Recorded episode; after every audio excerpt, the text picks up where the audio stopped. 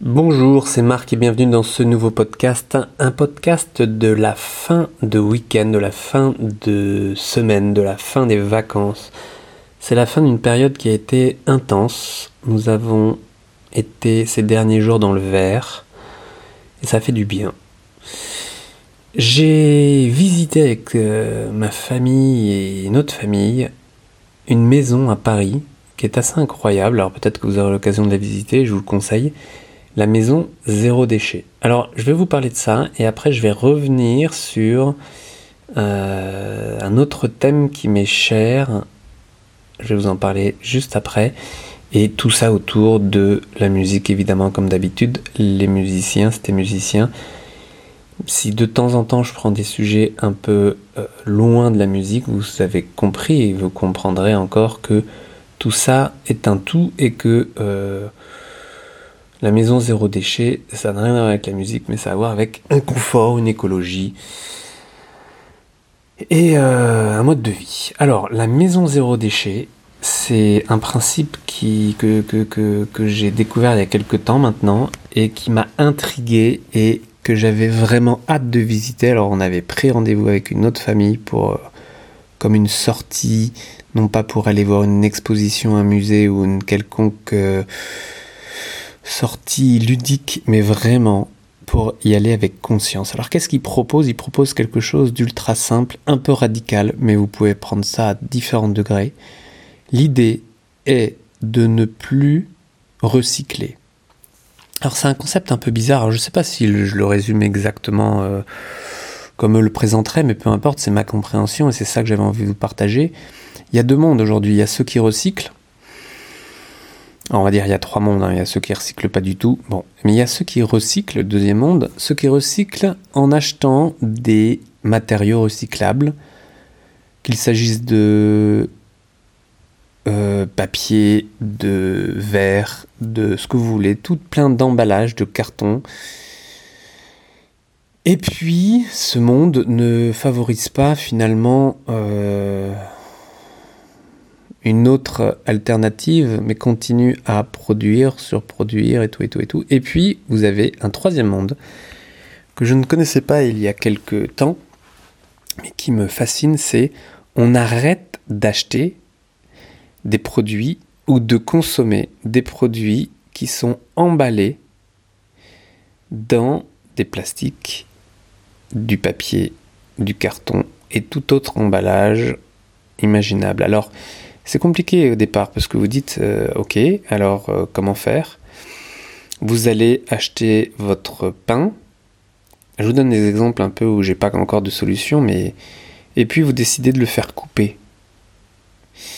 Et le boulanger le coupe en tranches, un bon pain, vous savez, un bon pain aux céréales ou quoi, il le coupe en tranches et il le met directement pour le ramasser dans un sac papier. Et si vous voulez acheter votre pain sans sac papier, qu'est-ce que vous proposez au, boulanger Est-ce qu'il est d'accord pour vous le glisser dans votre sac à pain? Si vous achetez du fromage, est-ce que le fromager est OK pour emballer ses fromages dans votre euh, tissu dans votre... Euh, alors je sais que dans cette maison euh, de zéro déchet, on a découvert des nouveaux ports d'emballage, du papier qui est fait. Alors c'est pas du papier, c'est avec des alvéoles de euh, géré par les guêpes ou les abeilles. Enfin bref, moi j'y connais encore pas grand chose, mais euh, de changer d'habitude et de ne pas utiliser les papiers d'emballage. Et les papiers. Attends, oui, tu veux me dire. Euh, la cire d'abeille? Et qu'est-ce qu'ils font avec la cire d'abeille? Des papiers? Des papiers avec la cire d'abeille, des papiers encore plus écologiques, plus que recyclables. Et donc, c'est de voir comment vous pouvez, alors si par exemple vous allez acheter des céréales, eh bien vous achetez des céréales euh, en gros, comme ça se fait dans plein de magasins aujourd'hui, en prenant vos propres récipients sans acheter ces emballages plastiques qui sont dans des boîtes en carton de céréales qui sont d'ailleurs plutôt industrielles et pas forcément super intéressants. Mais ça, on a déjà passé cette étape. Euh, par exemple, si vous achetez Hum, des légumes, eh bien, les légumes, c'est quand même l'exemple le plus flagrant. Eh bien, il n'y a pas besoin de mettre les légumes dans un sac en plastique, de ne pas, si vous allez au marché, et d'acheter de la salade en plastique. Euh, ça, évidemment, de la salade dans des sachets plastiques, c'est très pratique probablement, mais l'idée c'est d'essayer de changer ça aussi. vous allez dire oui mais c'est compliqué parce que tout est emballé. C'est vrai, tout est emballé. Mais vous connaissez la, règle du 80-20 et elle s'applique parfaitement à ce niveau-là. C'est vous pouvez faire 80% de, de, de, de, de moindre euh, papier et plastique avec 20% d'effort uniquement. C'est-à-dire qu'en prenant les grandes, grandes directions de ce, de ce zéro déchet, eh bien, vous pouvez déjà changer beaucoup, beaucoup de choses. Et c'est sûr que ce qui restera en les 10, 20 derniers pourcentages d'efforts, ceux-là, ils vont être un peu plus compliqués parce que euh, par exemple, euh, euh, votre dentifrice. Mais oui, il existe autre chose que la pâte à dentifrice. Et d'ailleurs, la pâte à dentifrice, on sait très bien, mais depuis longtemps, que le dentifrice n'apporte rien au lavage des dents. C'est juste peut-être se donner un bon goût, se donner une motivation et terminer avec quoi une haleine fraîche, une perception d'haleine fraîche. Bref, une remise en question assez grande sur euh, plein de petites habitudes. Euh, je sais qu'en Asie, quand on était en Asie, on n'utilisait plus de, de, shampoing ni de euh, gel douche, mais depuis longtemps. Et c'est vrai que j'ai pris cette habitude-là, et c'était très agréable, très agréable de se lever à l'eau, parce que l'eau lave. Alors après, les dermatos vont dire, ben oui, mais non, l'eau lave pas. Bref, plein de sujets passionnants et euh, je vous en ferai part à l'avenir euh, encore et encore parce que là on part dans une aventure, on s'est engagé. Alors on ne sait pas ce que ça va donner parce que euh, c'est un gros changement, mais on s'engage à essayer cette année 2018 avec une, une consommation zéro déchet, à voir ce que ça peut donner. Mais dans la maison, ça peut changer pas mal de choses. Et puis un autre sujet qui est un peu en parallèle, qui n'a rien à voir, mais que je voulais aussi vous partager, et c'est c'est un sujet qui me revient beaucoup euh, aux oreilles en ce moment, de différentes voix. Alors j'avais envie de, l'aborder encore un, peu avec toi, et c'est peut-être un sujet qui te concerne. Et c'est un sujet que euh, je souhaite développer là dans les jours à venir si ça t'intéresse. Donc à, toi de me dire si ça t'intéresse. Un sujet qui est vaste, un sujet qui s'appelle le sommeil. Le fait de dormir le fait de s'endormir, le fait d'avoir une qualité de sommeil, le fait d'avoir une quantité suffisante de sommeil. Le sommeil, c'est comme, euh, je dirais, deux autres éléments, c'est-à-dire euh, l'alimentation, mais également la conscience, c'est-à-dire euh, quand vous n'êtes pas en sommeil, vous êtes éveillé, et lorsque vous êtes éveillé, la conscience de de, vous savez, cette notion de pleine conscience, mais la conscience de faire, euh, de, de, faire ce que vous faites, la conscience d'être qui vous êtes au moment où, où vous l'êtes, donc en tout cas la pleine conscience.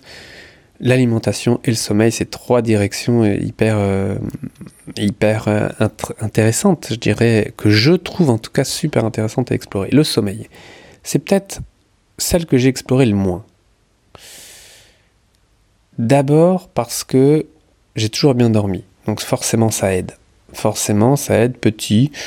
Je, me souviens plus trop longtemps que j'ai pas posé la question, mais je, je pense que j'ai toujours plutôt bien dormi. Et euh, de, de tous les temps que je me souvienne, évidemment, je dormais bien, profondément, en une fois. En m'endormant quand je veux, où je voulais, où je voulais, oui, où je voulais, et à n'importe quelle heure de la nuit et du jour, quelle que soit l'activité. Donc en effet, j'ai eu cette euh, chance, parce que je ne sais pas quoi, sur quoi mettre ça, mais en tous les cas, après, je l'ai entretenu parce que j'adore, j'adore faire des mini-siestes, j'adore faire des grandes siestes, des longues siestes. Et il n'y a pas de règle, vous savez. Euh, oui, trois heures de sieste, c'est trop long. Et puis, il faut caler ça sur son sommeil, euh, sur ses cycles et tout. Alors, j'ai exploré ça à un moment donné, j'avais trouvé des choses assez intéressantes, des choses assez précises d'ailleurs. Mais là où j'en suis aujourd'hui, c'est que je peux parfois dormir 3 heures, être en pleine forme, parce que la veille, jusqu'à 3, 4, 5 heures du matin, en tout cas la nuit, parce que j'aime bien l'ambiance de la nuit, j'aime bien cette qualité de, calme, eh bien, je, oui, oui, oui, les enfants dorment, euh, la famille dort et j'ai une qualité de, de présence qui est très différente. J'ai toute la nuit devant moi et j'ai beaucoup de temps. Et la seule chose qui peut me, m'extraire de ce bon temps, c'est en effet le sommeil et de me dire bon, eh bien là il est temps, j'ai envie d'aller dormir. Je me pose, je m'allonge, je ferme les yeux et je m'endors.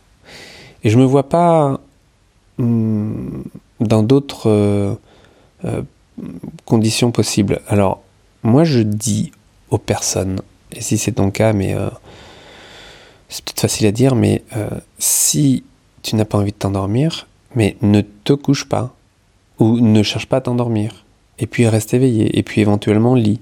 Évidemment, c'est ce que tu fais, c'est ce que tu as peut-être fait pendant des années si tu avais du mal à t'endormir, et puis qu'à un moment donné il te manquait de sommeil, alors tu t'es, tu t'es pris un médicament, tu t'es pris quelque chose pour t'aider à dormir.